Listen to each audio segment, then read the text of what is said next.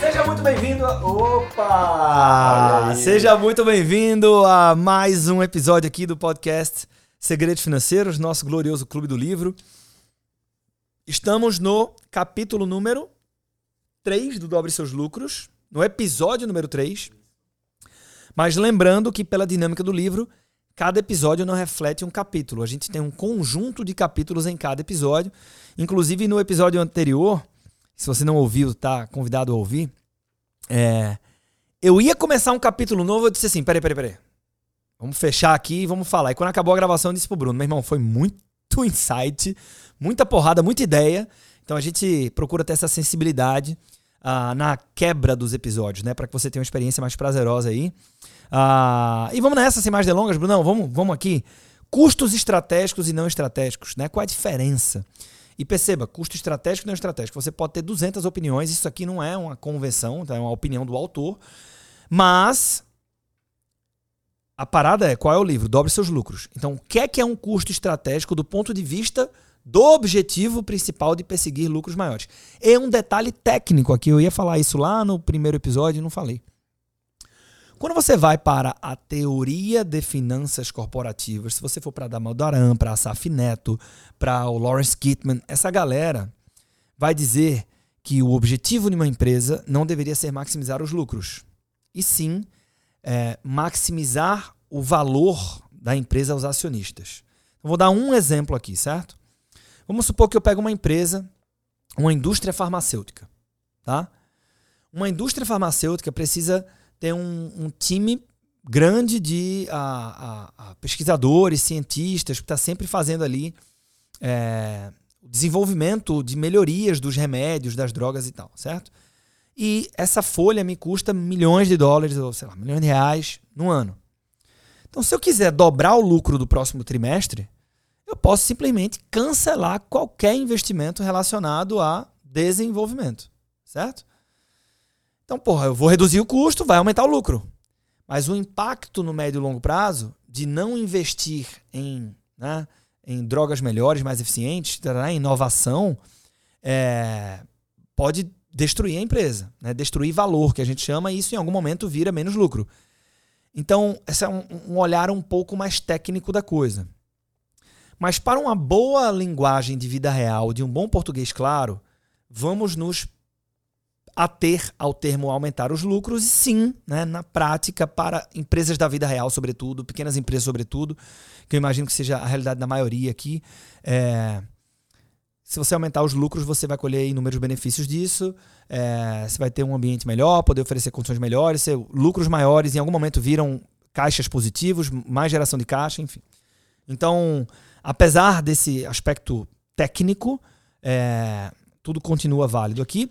E aí sim, capítulo número 7, custos estratégicos e não estratégicos, na perspectiva orientada para aumentar os lucros de uma empresa. Sejamos um pouco mais específicos.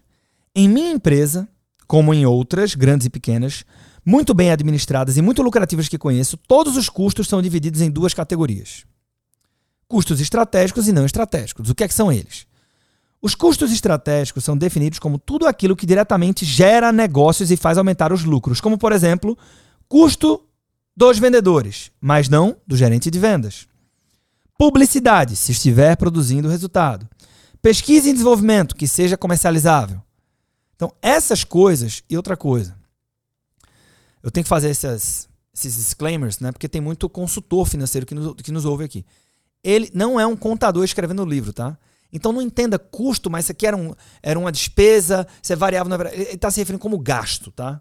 Então, gastos, desembolsos, né?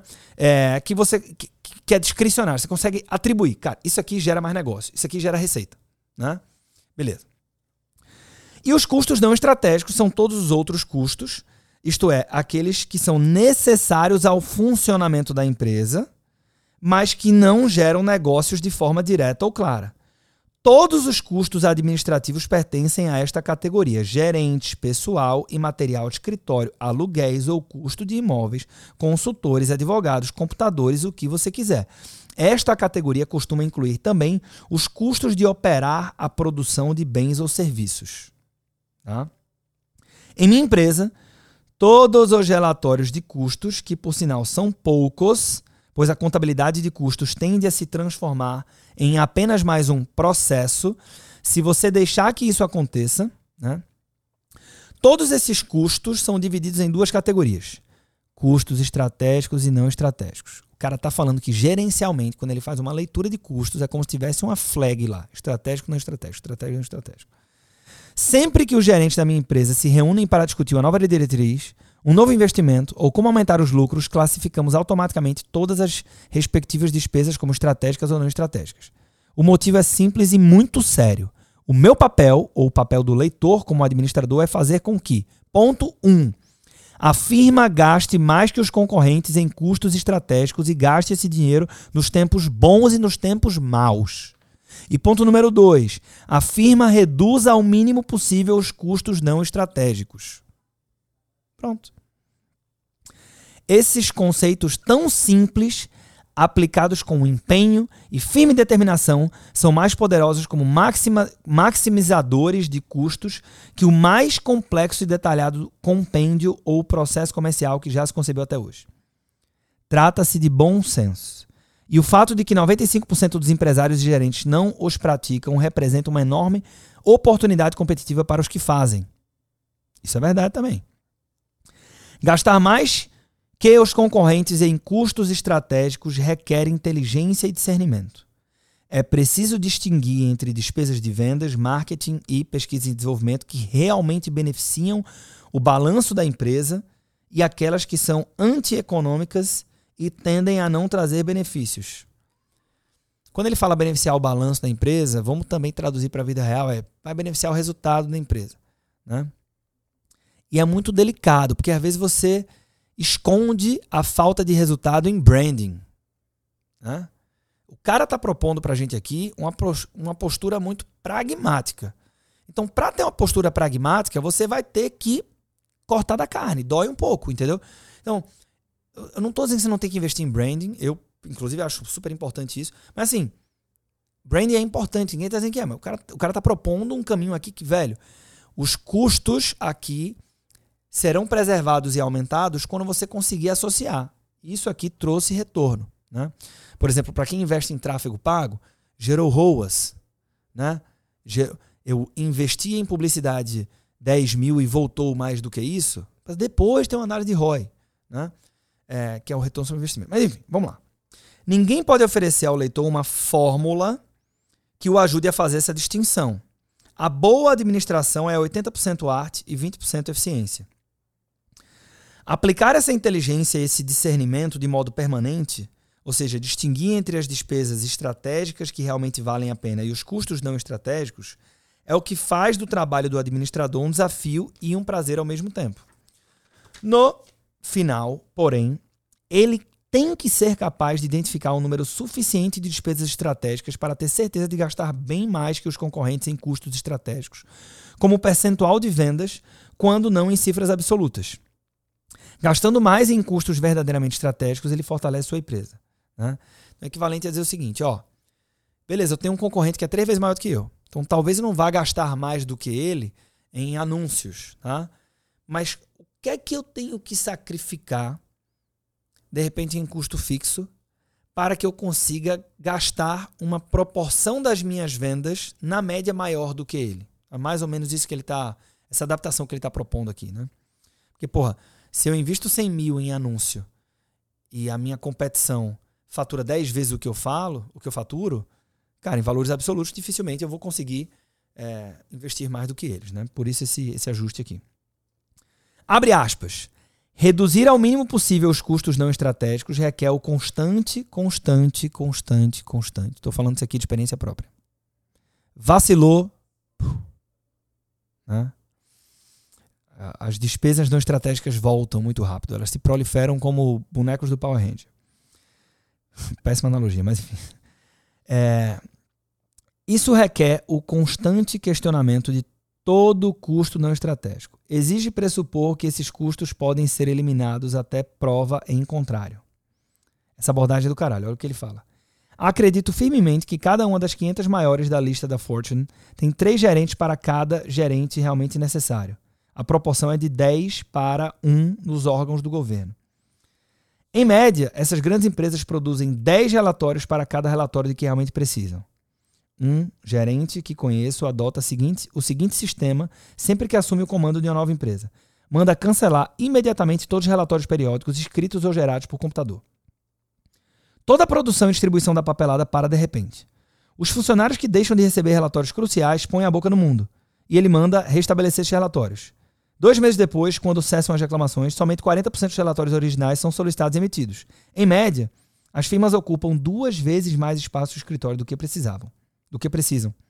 Em termos de computadores, possuem pelo menos três vezes mais capacidade do que precisam.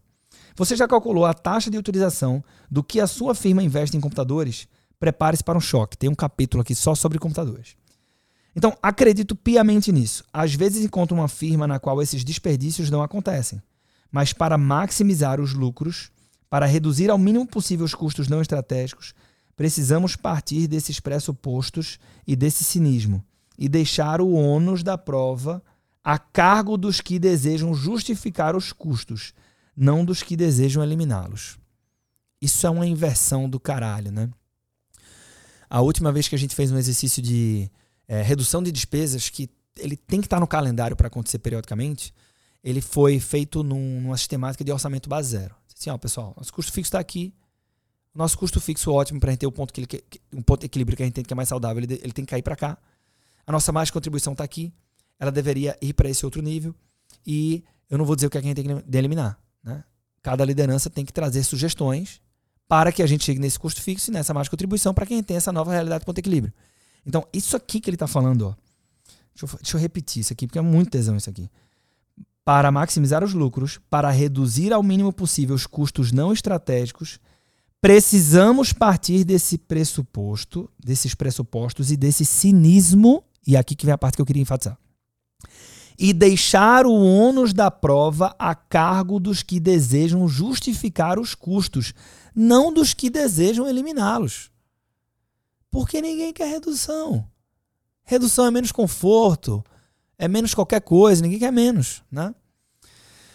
Uh, e é muito interessante como, como existem similaridades na gestão financeira empresarial e pessoal, né? Aqui, qual é o orçamento, a reunião de orçamento familiar fadada ao fracasso? Vamos sentar na mesa de jantar para falar das contas. Todo mundo já senta travado, vai cortar o meu cinema, vai cortar o final de semana, a praia que a gente ia alugar e tal. E ninguém quer cortar nada. Então tem que começar pelo propósito, pelo sonho, projeto de vida. Pô, qual é que vai ser o nosso grande projeto esse ano? A gente tem alguma viagem? Quer fazer alguma? Quer fazer? Pô, é mesmo? Como? Depois que tá todo mundo empolgado, beleza. O que é que a gente tem que fazer para viabilizar isso? Né? Então, é, é, talvez até ele comece falando da importância para a empresa, para o empresário, para todo mundo que faz parte, de se reconhecer como melhor enquanto indivíduos e enquanto grupo, né? da importância do lucro, né? do tanto que isso vai, vai, vai melhorar as condições de trabalho para todo mundo, a remuneração.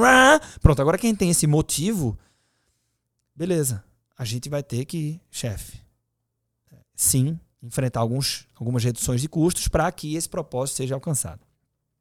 Então, esse foi o capítulo número 7, ou etapa número 7. E a partir dela, a gente vai para uma etapa muito pragmática, etapa número 8. Não quantifique demais as coisas.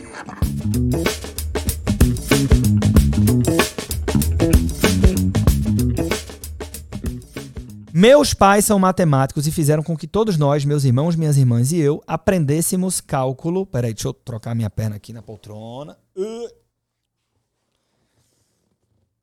É, aprendêssemos cálculo diferencial e integral aos oito anos. Na, na universidade, fiz um curso especial de matemática por dois anos. Muitas vezes, os professores enchiam três quadros negros para demonstrar um teorema que era intuitivamente óbvio. Essa experiência me tem sido útil de muitas formas, mas, sob certo aspecto importante, eu, como empresário, tive de esquecer toda a matemática que aprendi. Ninguém deve perder tempo quantificando um problema cuja solução já conhece. nem gastar mais do que alguns minutos para quantificar algo quando há grande probabilidade que já saiba a resposta certa. Putz, isso é do caralho. Isso é do caralho. Quanta gente calcula o cu da mosca para saber que tem que matar a mosca já de todo jeito, velho. Fala, Bruno. Isso aqui, ele, ele falou no, no capítulo 6 sobre resultados e não processos.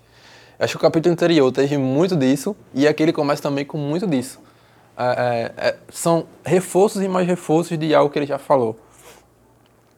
E eu acho que ele faz isso o tempo todo, porque é, nessa questão aqui de custos estratégicos e não estratégicos, né, que foi do capítulo anterior, ele vai voltar nesse tema e muitas coisas que ele já começou a introduzir aqui quando ele chegar na parte de redução de custos. É isso aí. Sim, sim, sim, total. Faz isso mesmo. Vamos, vamos seguir. Há pouco tempo, conversei com um chefe de uma pequena empresa de assistência médica, faturamento de 4 milhões de dólares ano, né? Que decidira pagar 50 mil para quantificar o tamanho do mercado total. A empresa sabia que sua fatia de mercado era de menos de 1%, mas queria saber se o mercado total era de 2, 3 ou 4 bilhões de dólares, ou seja, se a sua fatia era de 2 décimos, 1 décimo. Que importa isso, porra? Para melhorar o balanço da empresa e aumentar a participação no mercado, as medidas tomadas internamente são muito mais importantes que qualquer quantificação desse tipo.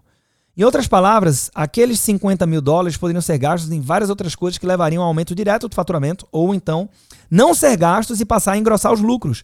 Talvez esse exemplo seja extremo, mas não é raro. E não é mesmo. Certo? Mas não é raro. Muitas empresas quantificam todo tipo de coisas que gostariam de saber. Quantificá-las custa tempo e dinheiro e não aumenta a porra dos lucros. Outro gerente que, conhe que conheço insiste em receber do seu pessoal previsões dos lucros futuros por mês, trimestre e ano. E quer que essas previsões sejam frequentemente atualizadas, ocupando alguns dos seus melhores funcionários com essa tarefa. E como sempre acontece, isso tem um efeito secundário prejudicial. Os funcionários acham que o que ele deseja, valoriza e premia são boas previsões de lucros. Nenhuma empresa até hoje ganhou um tostão com previsões. Toda empresa se estabelece para ter lucros, não para prevê-los. Na maioria dos casos, eu eliminaria 80% dos recursos humanos dedicados a fazer previsões e malabarismos com números empregaria esse tempo na atividade de se ganhar dinheiro, não de contá-lo. Aí, consultor financeiro Tech Finance Business. Por isso que você não tem que fazer uma nova profecia todo mês.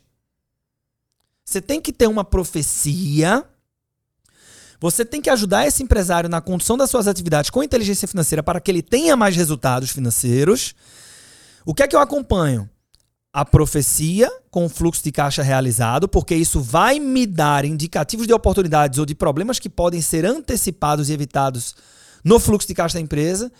E você vai refazer uma profecia nova periodicamente. Dez meses depois, né? Você começa esse trabalho para que você sempre, anualmente, tenha uma baita profecia. Eu acho que essa nova profecia que a gente faz lá no final do processo é muito uma justificação para o um empresário que nos contrata de que aquele custo com a consultoria, ao contrário até do que o, o, o Bob, é, o Bob Pfeiffer fala aqui, é, a consultoria não é um custo não estratégico, mas sim um custo estratégico. Ah, eu, eu encaixaria.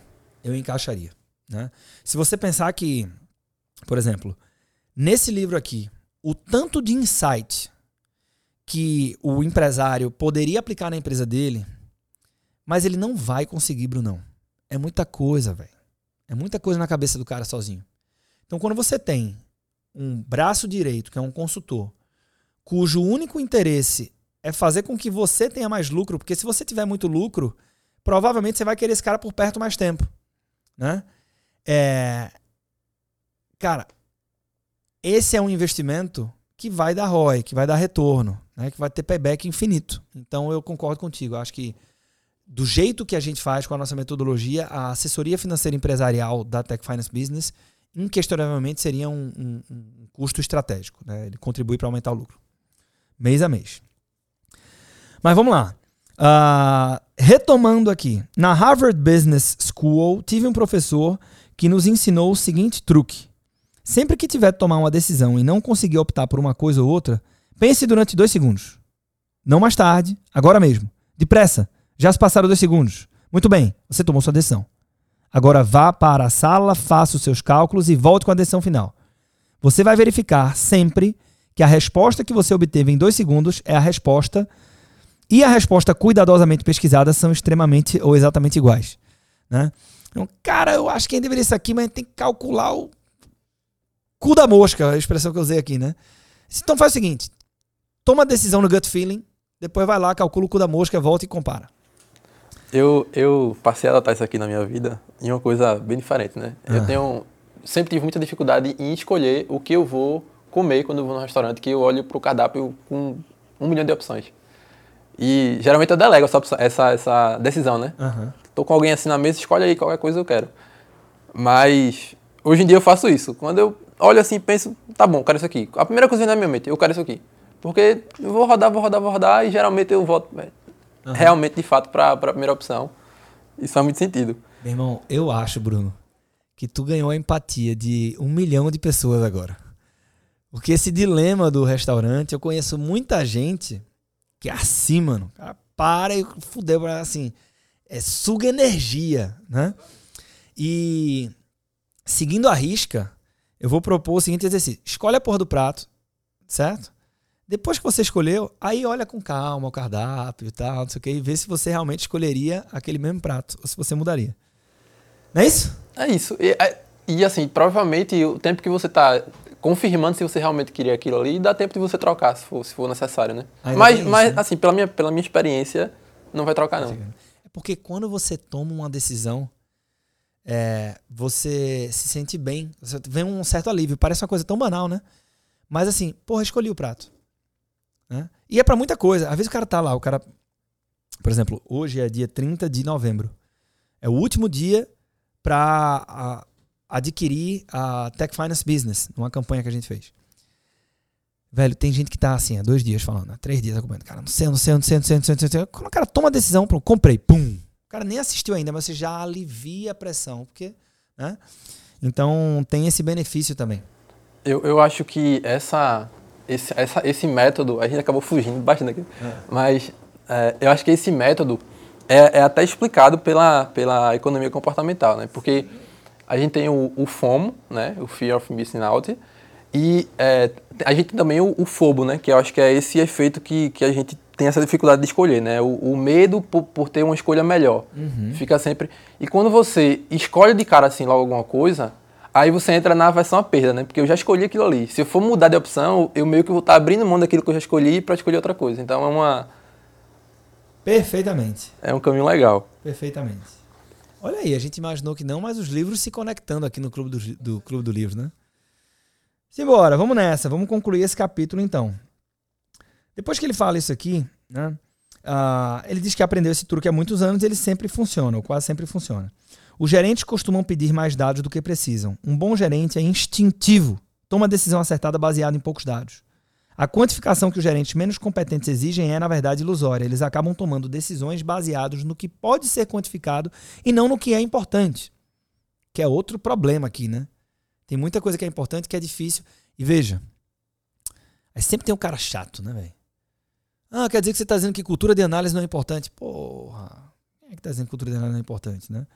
Mas, pô, ele tem um ponto aqui. Ah, e aí ele fecha dizendo o seguinte: em qualquer decisão comercial, as variáveis cruciais geralmente só podem ser julgadas e medidas com base na experiência e no instinto, não quantificadas. E, como diz o ditado, é melhor estar mais ou menos certo do que 100% errado. Bem, com isso, mais um episódio entregue, tá? Vamos seguir aqui ah, dentro dessa parte número 2, que se refere à construção da cultura certa. O próximo capítulo a gente vai falar sobre não delegue nem de mais nem de menos, que é uma coisa complicada, mas ele traz com muita objetividade. E quem é que vai saber o que significa delegar de mais ou de menos e como fazer isso? Quem estiver conosco no próximo episódio. Pessoal, nosso caro ouvinte, né? Você que é fiel aí ao Clube do Livro, espero que você tenha aproveitado o episódio de hoje espero que você tenha um dia fantástico, tá? Se você está começando seu dia, eu quero que você tenha um. Estou torcendo que você tenha um dia fantástico. Se você já está perto de fechar o dia, eu quero que você, o seu dia amanhã seja espetacular. Estou aqui mandando vibrações positivas. Brunão, obrigado por mais essa. Nos encontramos no próximo episódio aqui do Clube do Livro do Podcast Segredos Financeiros.